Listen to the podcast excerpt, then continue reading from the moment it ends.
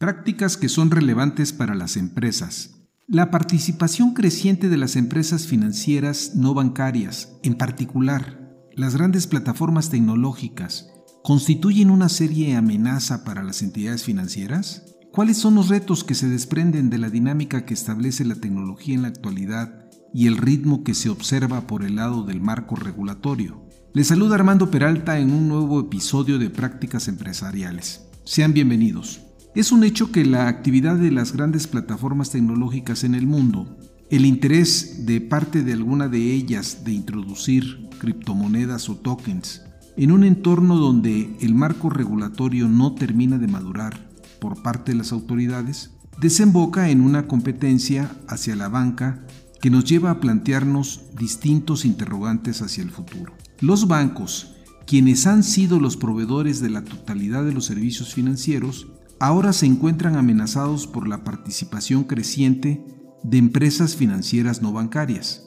Vale mencionar algunas plataformas tecnológicas que compiten por incorporarse al negocio de los bancos. Tenemos, por ejemplo, por mencionar algunas, a Mercado Pago en América Latina, Grab en Singapur, Gojek en Indonesia, Alipay con más de mil millones de usuarios activos de Ant Group, WeChat Pay de Tencent en China, PayPal. Esta última duplicó su valor de mercado en 2020 más de 310 mil millones de dólares para ser la plataforma de pago más valiosa del mundo. Simplemente imaginemos, tal y como lo planteaba la revista The Economist recientemente, si estas plataformas tecnológicas contaran con una licencia bancaria, el panorama que hoy observamos simplemente sería distinto. Para abordar estos temas nos acompaña Juan Carlos del Castillo, quien es especialista en temas financieros y de criptomonedas y quien ya ha participado en episodios previos. Le damos la bienvenida de nuevo, estamos listos y comenzamos.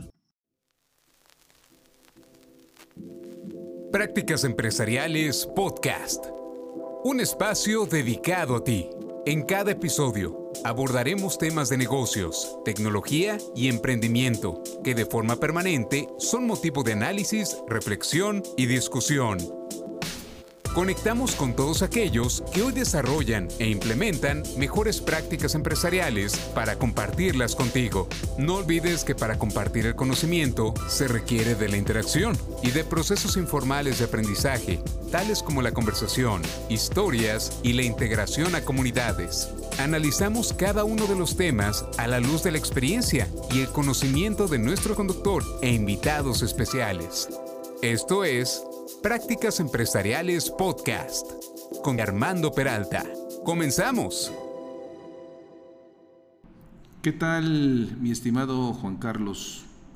Nos da gusto estar de nuevamente, nuevamente contigo para abordar un tema que hoy llama la atención y que viene siendo el camino hacia la regulación de las monedas electrónicas en el mundo y donde las noticias toman una gran velocidad y permanentemente estamos eh, escuchando temas en diferentes partes del mundo. Juan Carlos, déjame plantearte el siguiente escenario que varios especialistas están vislumbrando en torno a la banca comercial y también a la banca central. Está fuera de discusión el gran peso que los bancos han tenido en historia del capitalismo.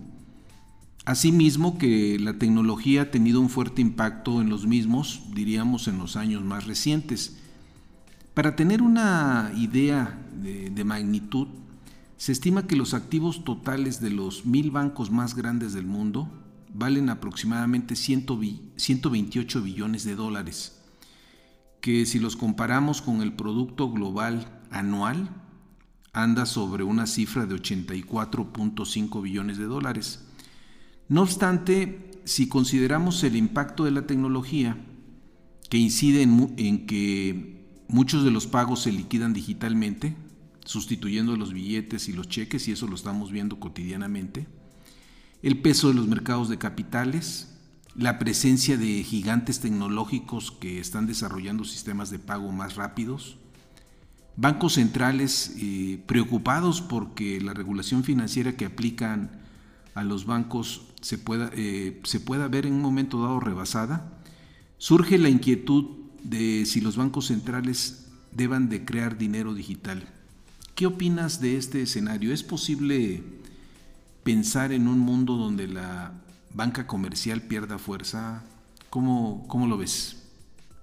Este, pues en principio, Armando, muchísimas gracias por invitarme. Sabes que primero soy un fan de tu programa y por el otro lado un gran saludo a tu auditorio.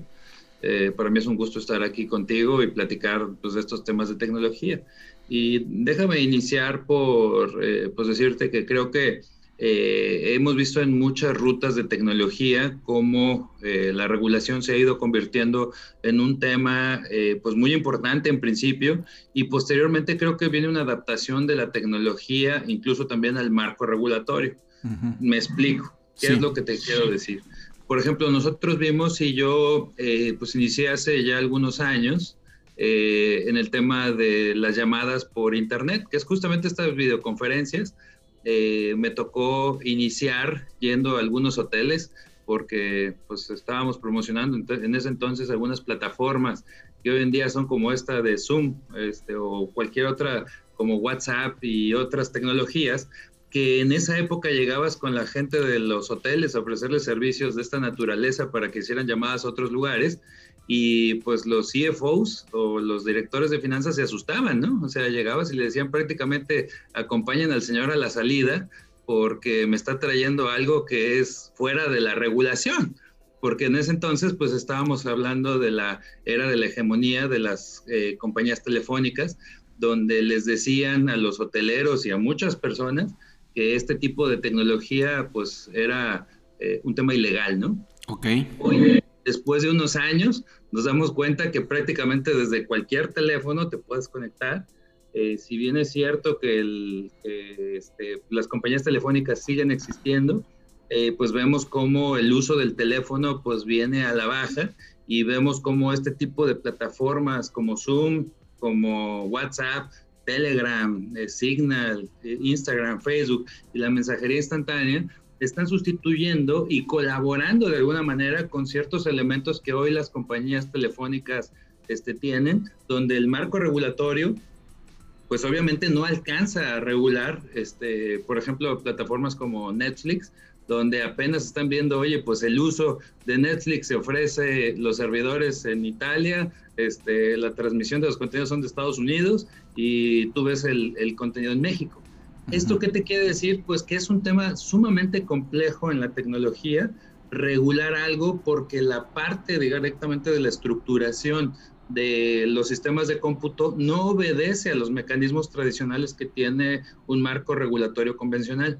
Entonces, aplicando ese símil a lo que estamos viendo en las monedas electrónicas, creo que la tecnología, punto número uno, te puedo asegurar que llegó para quedarse. Es un hecho. Eh, es un hecho, o sea, no me queda mayor duda de que cuando los humanos vayamos a Marte, no vamos a llevar efectivo. O sea, literalmente hablando, créeme que no vas a ver una nave espacial llena de billetes y de monedas y las van a regresar a su banco central. O sea, créeme que eso no va a suceder, te lo puedo apostar y, y, este, y eso pues ahora sí que es una verdad que viene en el futuro, ¿no? Entonces, hablando del futuro, necesariamente la forma que va a adquirir el dinero, e incluso que ya tiene en gran medida, es en servidores. Eh, el tema es, estamos viendo cómo la tecnología está entrando a ser un challenge o un gran reto hacia muchos sectores que tradicionalmente no lo tenían y está cada vez abarcando mayor espacio. Y el tema que tiene también es que, pues en este sentido, la tecnología muchas veces avanza más rápido que lo que la propia regulación lo puede hacer. Y como les mencioné, eh, pues es un tema muy complejo porque en un sistema como el de las monedas electrónicas, probablemente muchos de los mineros o de los servidores de confirmación de las transacciones se encuentran en muchísimos países donde tocarías las legislaciones de muchos este, países de manera simultánea. Esto trae un gran reto a la autoridad al momento, pues obviamente, de querer controlar esto, porque en principio, pues no, no se ve que las monedas electrónicas se vayan a detener. Te digo, creo que van a seguir creciendo. El segundo postulado que vemos es el sector financiero tiene un dominio importante de la mayor cantidad de transacciones y tú ahorita que apuntabas el volumen de los bancos, pues te puedes dar cuenta de la proporción que tienen. Pero todavía hay un gran resto de personas que pues siguen estando fuera del alcance incluso de los bancos, ¿no? Países como México, pues no tenemos una penetración incluso en los números de tarjetas de débito y de crédito, y lo que sí vemos es una creciente tendencia a que empresas como Facebook pues tienen más usuarios que muchos bancos juntos, ¿no? Entonces, eh, creo que aquí tienes, empiezas a ver, a ver cómo se presenta el panorama, donde es más fácil que Facebook tenga contacto con sus usuarios que muchas veces el propio banco. Entonces, otra de las cosas es que vemos ya generaciones de personas que pues creen más en, en Google o en Wikipedia que en su institución financiera. Entonces, este tipo de cosas que están haciendo un mundo diferente se tienen que traducir al mundo regulatorio donde necesariamente los actores de los países pues están subiendo y diciendo, oye, pues ya está sucediendo esto. No es algo que ya puedan detener, es algo que tienen que empezar a regular. Y justo platicaba hoy en la mañana con un amigo que es abogado y le me decía, oye, ¿dónde ves tú que está el punto de regulación? Y yo creo que el punto de regulación se debe de dar donde empieza el sistema financiero mexicano. O sea, creo que ahí es donde sí puede haber una regulación, porque tratar de regular el ciberespacio es un tema pues, sumamente complicado, ¿no? Lo que sí, creo que... Adelante. Lo que sí creo que puede regular es cuando este sistema que vive en el ciberespacio toca este, de manera directa al sistema financiero mexicano, se conecta con él porque tiene que haber una, una interoperabilidad entre el sistema financiero y el sistema cripto. Y en ese momento ahí sí puedes meter tú ya las reglas del país, eh, las normas específicas y obviamente pues eh, aterrizar en que la plataforma que está utilizando o cambiando directamente una moneda electrónica, en este caso, pues pueda estar este, controlada con prevención de lavado de dinero, etcétera. O sea, finalmente ahí es donde sí puedes poner un gran esfuerzo. Y la otra, hay una necesidad de las plataformas tecnológicas de utilizar también los canales tradicionales, por lo cual te podría decir es una simbiosis que se va a dar en el futuro o que se está dando, pero es, digamos, poco a poco, ¿no? Se están acostumbrando el sistema tradicional al sistema cripto y el sistema cripto al sistema tradicional. De acuerdo. Lo que también estamos viendo es que efectivamente la, banca comercial o la banca en general cada día está más amenazada por empresas financieras no bancarias. Y eso es un gran reto. Y efectivamente creo que hace el día de ayer, en el caso mexicano, eh, un, un empresario importante anunciaba su interés de lanzar una criptomoneda e inmediatamente hubo respuesta por parte de las autoridades, tanto la Comisión Nacional Bancaria como parte, como parte también del, del de la banca central, que es el Banco de México, en el sentido de que, a ver, a ver, espera, porque si das un paso más adelante, te vamos a observar. ¿Cómo ves el caso mexicano en términos del avance que se está teniendo en cuanto a la regulación? ¿Qué opinas? Mira, creo que el caso mexicano es un tema muy interesante porque México es uno de los países, digamos, más grandes del mundo, ¿no? En términos de volumen, pues estamos este, dentro de los 20 países con, mayor este, tamaño y esto lo vuelve muy atractivo por pues, la cantidad también poblacional que tenemos. Eh, al tiempo tenemos una banca pues muy cercana y muy conectada a los bancos norteamericanos con una carga regulatoria importante por pues todas las cosas incluso que hay de lavado de dinero y, narcotráfico. Entonces hay, hay, muchas cosas que aquí en México regulatoriamente son eh, sumamente pesadas incluso para los propios bancos. Y creo que lo que estás viendo ahorita es cómo se están reacomodando los actores eh, en, el, en la vista de que una tecnología está emergiendo y estás viendo cómo actores como el Banco Central levanta la mano, donde la Secretaría de Hacienda levanta la mano, donde este, la Comisión Nacional Bancaria y de Valores levanta la mano. Sin embargo, ninguno de ellos hasta el momento creo que tenga pues muy claro incluso el tema de, de cómo regular esto que te decía que es sumamente complejo, porque creo que los expertos incluso hoy en día les cuesta trabajo entender que pues tendrías que regular todo el ciberespacio para regular una moneda electrónica. Entonces, ante una, un challenge o un, como un reto que está lanzando esta gran, este, este gran banco diciendo, oye, este, fíjate que ya voy a empezar a hacer transacciones con criptos, pues reaccionan diciéndole, oye, espérame tantito, todavía no te me vayas tan rápido porque pues yo tengo algunos planes y necesito ponerme de acuerdo, principalmente pues, en varios temas donde ya incluso hay acuerdos con nuestros aliados comerciales. Te puedo decir, ya hay acuerdos eh, regulatorios, por ejemplo, este, hay pactos internacionales de México para prevenir el lavado de dinero con monedas electrónicas.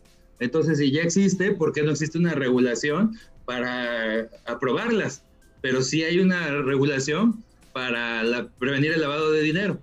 Entonces, aquí entra un tema muy interesante, incluso en las definiciones de lo que tanto el propio Banco de México, la Comisión Nacional Bancaria y de Valores, eh, pues tienen que aclarar.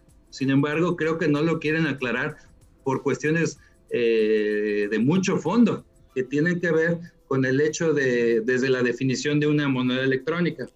¿A qué va el caso? Banco de México debe de regular este, dinero, o sea, lo que son el peso mexicano en su caso, por ser un banco central, y tiene que regular también este, algunas divisas de México hacia el exterior. Sin embargo, cuando tú llegas y le preguntas, oye, ¿una moneda electrónica es una, una moneda de curso legal? Inmediatamente la respuesta es no, porque no es dinero, porque no cumple las características del dinero, precisamente de ser emitida por un banco central. Entonces, la primera pregunta es, ¿por qué me regula el Banco de México? Si no soy una moneda. Entonces ahí empieza un tema constitucional también porque pues, el Banco de México tiene muy clara la norma de que la única moneda de curso legal en México es el peso mexicano, está en la constitución del país. Entonces ahí también, si Banco de México dice, oye, pues yo reconozco a o regulo a, de alguna manera te está dando un permiso para operar. Y en ese caso, pues te digo, yo creo que incluso hasta el Banco de México, punto número uno, podría estar fuera de la expedición del marco regulatorio de las monedas electrónicas. Muy bien. Segundo punto, sí. Eh, puedes ver lo mismo en la Comisión Nacional Bancaria y de Valores porque tampoco quiere aclarar que somos una serie de acciones. Una moneda electrónica es una acción o es un valor y no hay una definición, porque en el momento que igual la Comisión Nacional Bancaria y de Valores se pronuncie por decir, oye, las monedas electrónicas son un, security o una acción o son un valor, pues órale, está bien, nada más me apego a la regulación y pues déjame entrar a la bolsa de valores y déjame regularme como dame las normas. El tema es que excede incluso esa parte. Y finalmente Hacienda, pues lo que ve es, este, oye, lo que sí veo es que se mueven cantidades importantes de recursos y pues yo necesito cobrar impuestos, ¿no? Entonces, en, esta, en este universo donde incluso los tres titanes no se dan, no, no pueden definir qué eres, pero saben que estás ahí, pero al mismo tiempo, este, pues no te pueden decir claramente qué necesitan, su pronunciamiento es, oigan, mucho cuidado con las monedas electrónicas, ¿no? ¿Existen? Oye, saben que estás ahí y el llamado es, no te muevas mucho. Efectivamente.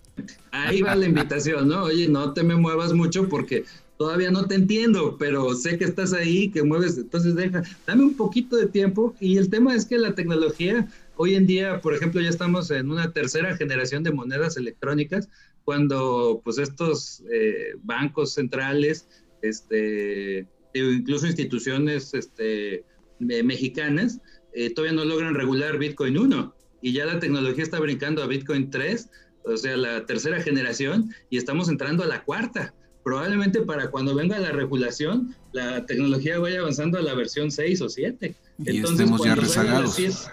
vamos rezagadísimos. En tecnología, un año significa un avance abismal. Entonces, eso es lo que está pasando. Hoy en día los titanes tecnológicos saben que avanzan 10 mil veces más rápido que todo el marco regulatorio de todo el mundo. A ver, este, eh, otra, otro comentario, a ver qué opinas. Eh, se comenta que hace cosa de dos años, según los especialistas, eh, no había mayor preocupación por parte de la autoridad, eh, hablando de bancas centrales, en cuanto a las monedas electrónicas. Sin embargo, a raíz del anuncio que hubo en su momento por parte de Facebook con su famosa cripto o los tokens que era Libra, y por otro lado también otro fenómeno que por ahí se señala que es el uso cada vez menor del efectivo, ¿no? Las bancas centrales han estado preocupadas y ocupadas de qué sucede con este tipo de monedas y en ese sentido han estado haciendo pruebas, ¿no? Las famosas CBDC que les llaman, ¿no? Creo que por ahí hay un, este, un antecedente en América que es Bahamas y tengo entendido es el primer país que emite una primera cripto a nivel de banca central. ¿Qué, opiniones eh, hay al respecto sobre estos temas? Eh, donde la banca central quiere tomar mayor conocimiento, pero no termina de madurar el tema. A ver, ahondemos un poco en esa parte. Mira, tocas un tema interesante porque creo que la banca central ha aprendido eh, pues de casos muy importantes como este que te mencionaba de las empresas telefónicas que en algún momento pues se vieron superadas por plataformas como WhatsApp. Entonces, eh, yo creo que lo que las bancas centrales están viendo en este momento es, inició una tecnología la cual prácticamente saben que va a ser el combustible del mundo en los siguientes años. Obviamente no se pueden manifestar abiertamente por eso, porque pues, sería darles mucha importancia en este momento, pero la banca central está muy preocupada y está muy ocupada en empezar a hacer pruebas para liberar eh, tecnología con estas características de sistemas descentralizados. Te puedo decir que los sistemas descentralizados existen desde hace muchísimos años y la banca central tiene eh, muchos elementos de pruebas que se han hecho, incluso con prácticas eh, de uso militar. Te explico.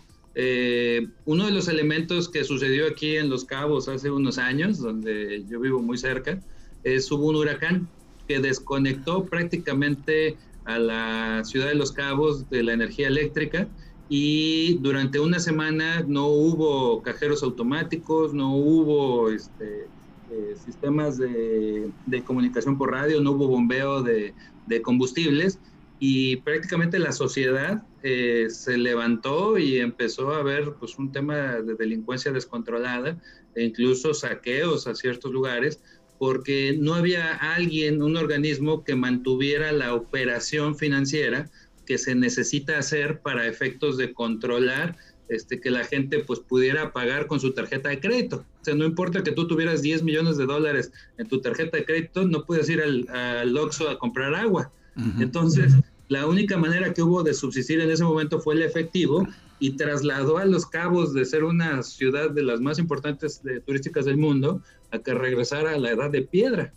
Este sistema que se ha visto no es algo que, que sea ajeno a los gobiernos y los gobiernos desde hace muchos años tienen sistemas para prevenir eso y son sistemas descentralizados.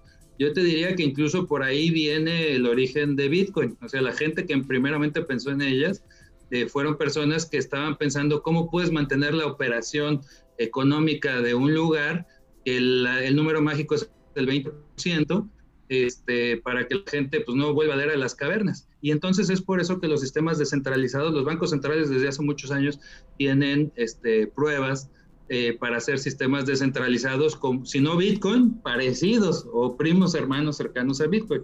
Entonces hoy en día lo único que están haciendo es están tratando de reconvertir estas plataformas a algo que, que ven que la tecnología ya tiene y es eh, muchas de estas plataformas ya tienen una gran cercanía con el usuario. El usuario las quiere porque le gusta tenerlas en su, en su wallet, porque le representa este, una imagen que te gusta, porque venden los productos que quieres, porque encuentras al tipo de persona que quieres, porque tiene una minoría que tú aceptas y esa conectividad entre el usuario y, la plataforma es lo que los bancos centrales adolecen y muchos bancos, incluso este, banca comercial. Entonces hoy en día están tratando de probar con nuevos mecanismos para crear incluso cuentas eh, centrales, o sea, una cuenta, una wallet de, directamente del Banco Central hacia el usuario final prácticamente quitando a mucho intermediarismo del camino. Sin embargo, regulatoriamente hablando, eso les va a costar bastante trabajo y sustituir a una compañía como Facebook que tiene millones de usuarios conectados es un tema difícil, ¿no? Entonces, cuando Facebook hace el anuncio, oye, yo quiero subir una moneda electrónica, pues pone de cabeza, este, es una, no focos amarillos, te diría focos rojos de más alto nivel, para poder decir, oye, la banca central, este, si Facebook sube una moneda electrónica, pues puede sufrir este, muchos cambios porque pues Facebook ya tiene a los usuarios, ¿no? Entonces están conectados no solamente en Estados Unidos, ¿no? Están conectados en todo el mundo. Entonces, imagínate un titán de estos subiendo una moneda electrónica o Google o este o cualquiera de estas eh, Microsoft, pues obviamente este hacen eh, una amenaza muy fuerte al sistema tradicional, ¿no? Entonces ahí es donde creo que las, las grandes plataformas pues solamente le dieron un primer aviso a la banca central y le dijeron, oye, pues vete acostumbrando porque me voy a meter. ¿Cuánto voy a tardar? No lo sé, pero algún día lo voy a hacer.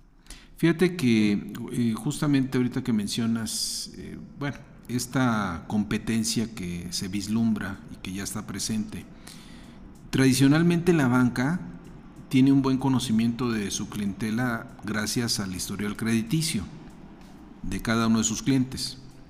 Y en todo caso sabe hasta dónde puede asumir riesgos o no en cuanto al crédito que está otorgando.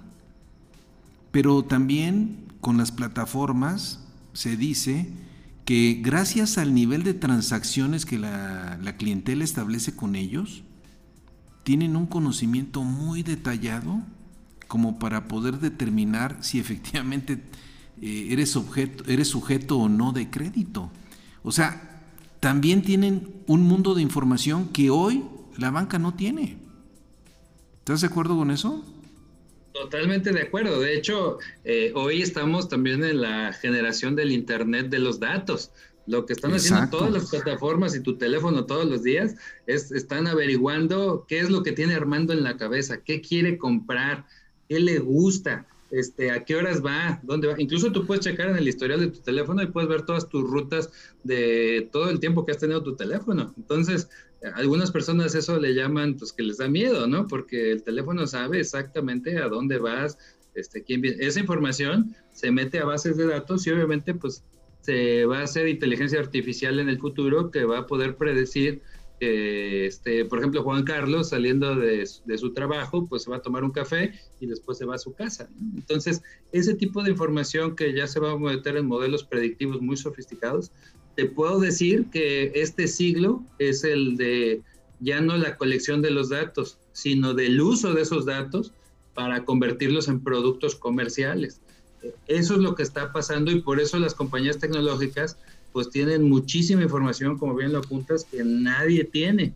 Y de ahí que la banca, pues en este momento incluso también tenga ciertas limitaciones por temas regulatorios. O sea, hoy en día la identidad que tú tienes en tu banco, ¿te pertenece a ti o le pertenece al banco? Esta pregunta tan simple es un tema bastante complejo, que tiene igual un análisis y unas implicaciones pues muy importantes porque se dice que el derecho es que cada persona sea dueña de su identidad. Sin embargo, el momento de que la plataforma colecta la información y en su caso el banco, pues obviamente tiene acceso a todos tus hábitos y todo. Lo mismo hacen otras plataformas. El tema es que lo que va a suceder en el futuro, mi, mi adivinanza es que todas las grandes plataformas están colectando datos tuyos un día se van a meter en una gran computadora que las va a analizar y te van a hacer un sistema, se llaman scoring. Sí, claro. Que es básicamente cuántos puntos tú tienes de algo. Oye, yo quiero saber si Juan Carlos es sujeto de crédito de este, un millón de dólares. Lo que va a hacer el teléfono o la plataforma es va a entrar a tu teléfono, va a ver tus rutas, qué compras, dónde los compras, cuánto ha sido tu historial de gastos, cuánto ganas, todo eso, y en segundos te va a decir, efectivamente le puedes dar un crédito de un millón de dólares a Juan Carlos, o no, o sí, pero este, a pagar en, tantos años. Eso es lo que sigue, o sea, todo eso se está metiendo en bases de datos. Es un poco lo que señala Shoshana Zuboff en su libro de la era del capitalismo de la vigilancia. O sea, ya estamos de lleno en el en esta era del capitalismo de la vigilancia, justamente por el gran cúmulo de información que a través de las redes sociales eh, estas grandes plataformas logran eh, integrar de cada uno de nosotros. Muy bien, eh, sin tratar de hacerle al futurólogo, para ir cerrando, ¿qué opinas en cuanto, cómo ves el futuro tú de las grandes plataformas que cada día tienen una mayor participación con sus clientes, con actividades donde compiten de forma directa con la banca? ¿Y cómo ves el futuro de la banca en sí? ¿Crees que tenderán a converger eh, o viene un desplazamiento de, algunos jugadores en el mercado, la invasión de un jugador a otro mercado? ¿Cómo estás viendo tú ese futuro? Eh, mira, yo creo que se va a dar una convergencia, o sea, finalmente viene una sincronicidad de plataformas, porque el sector financiero, pues es un sector que eh, básicamente no solamente cuida el recurso de las personas, sino en gran medida la estabilidad económica de los países.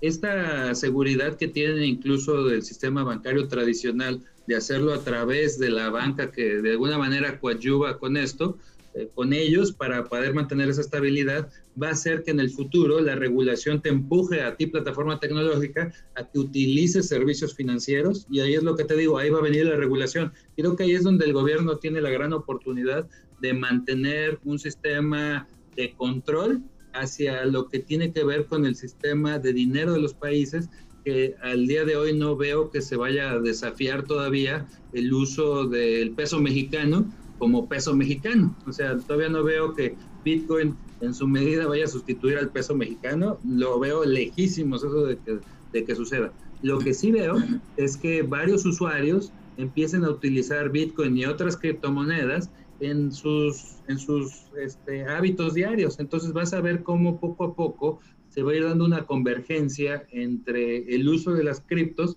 particularmente con las comunidades jóvenes y como dices, las que tienen plataformas.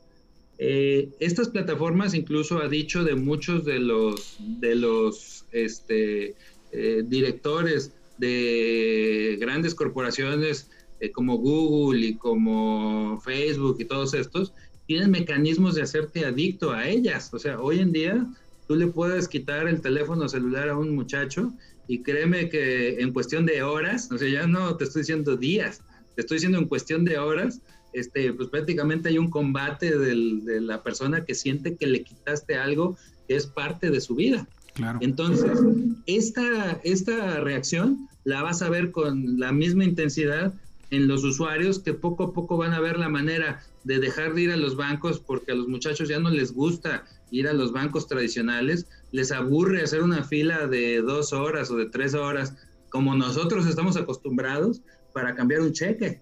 Entonces lo que quiere el muchacho es algo instantáneo, rápido, sin embargo no va a poder brincarse el sistema de pesos mexicanos. Entonces ahí es donde se va a dar la convergencia, va a venir una simbiosis poco a poco y creo que la, banca comercial poco a poco va a ir adquiriendo acciones de plataformas de, este, de tecnología y pues, empresas de tecnología van a ir comprando acciones de este, empresas de la banca. Y el tercer elemento que va a venir, y no le pierda nada de vista porque es el tercer elemento, digamos, del triángulo, va a ser las empresas de telecomunicaciones. Ahí tienes el hardware, la conectividad. Entonces tú vas a ver una convergencia entre empresas de conectividad, empresas de telecomunicaciones o de sistemas y empresas de bancarias. O sea, todo el sector creo que se va a empezar a unir a través de mecanismos bursátiles, se van a empezar a integrar y en el tiempo vas a ver cómo, creo, Facebook va a adquirir una parte de, algún banco americano, el banco americano va a adquirir una parte de Facebook y entonces va a empezar a darse ahí este, elementos de mezclas muy interesantes donde pues prácticamente van a tener intereses comunes y en ese momento se puede dar un switch tecnológico muy importante, ¿no? un brinco hacia la convergencia de tres, tres plataformas o de tres industrias que están por separado, pero que en el futuro van a ser una sola. Si el futuro toma ese rumbo, indudablemente estaríamos viendo un cambio dentro de la arquitectura del sistema financiero a nivel mundial, el cual eh, ha permanecido sin cambios durante muchos años. ¿sí? Eh, y esto, sin, lugar a dudas, pues conlleva muchos signos de interrogación. Pues agradecerte eh, tu participación en, esta, en este episodio y seguimos en contacto, mi estimado Juan Carlos. Eh, muchas gracias Armando, un gusto saludarte como siempre y pues el futuro nos alcanzó y seguramente la tecnología va a estar ahí para acompañarnos durante pues todo lo que queda de la humanidad, ¿no? Un gusto en saludarte. Gracias.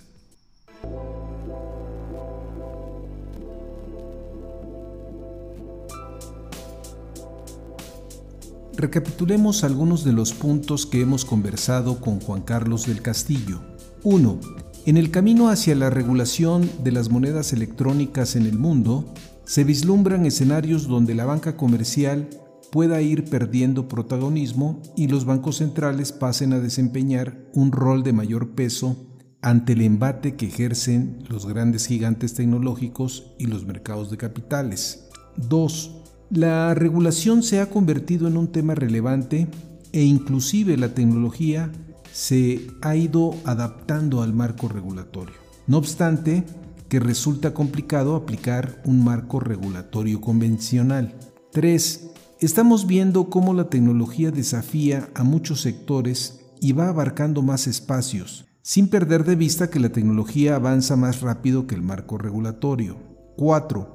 Vemos cómo plataformas como Facebook tienen más usuarios que cualquier banco, llegando a segmentos de la población que los bancos a la fecha no atienden. Tratar de regular el ciberespacio es complicado. 5. Quizá el punto de regulación sea en la intersección que las criptomonedas hacen con el sistema financiero. Un ejemplo es la normativa que deriva sobre el lavado de dinero. Tanto el sistema de las criptomonedas como el sistema financiero cada vez tienen una mayor interacción y el futuro apunta hacia una simbiosis. 6. Mientras los titanes tecnológicos avanzan a gran velocidad, el marco regulatorio en el caso mexicano avanza de forma pausada. 7. La preocupación por parte de los bancos centrales en cuanto a las criptomonedas se detona en gran medida cuando Facebook, hará cosa de dos años, mostró su interés de lanzar su token llamado Libra, el cual finalmente no prosperó. Sin embargo, el interés se mantiene vigente ahora con Diem. Esto se traduce en que el tema de la regulación deberá encontrar una salida. 8.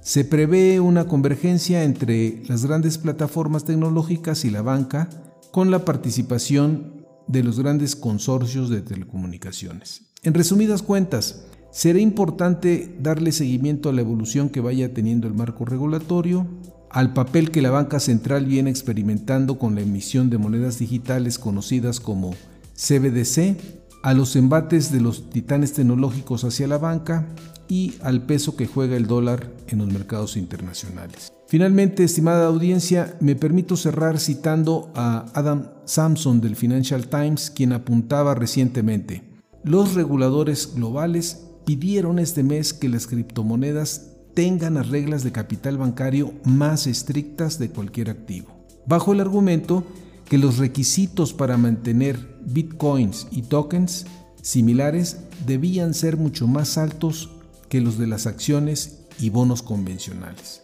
No olvides que si tienes interés en enviarnos algún mensaje, lo puedes hacer en la siguiente cuenta de correo prácticasempresarialespodcast.gmail.com o bien si les ha gustado este podcast hagan clic en seguir. Nos escuchamos en el siguiente episodio.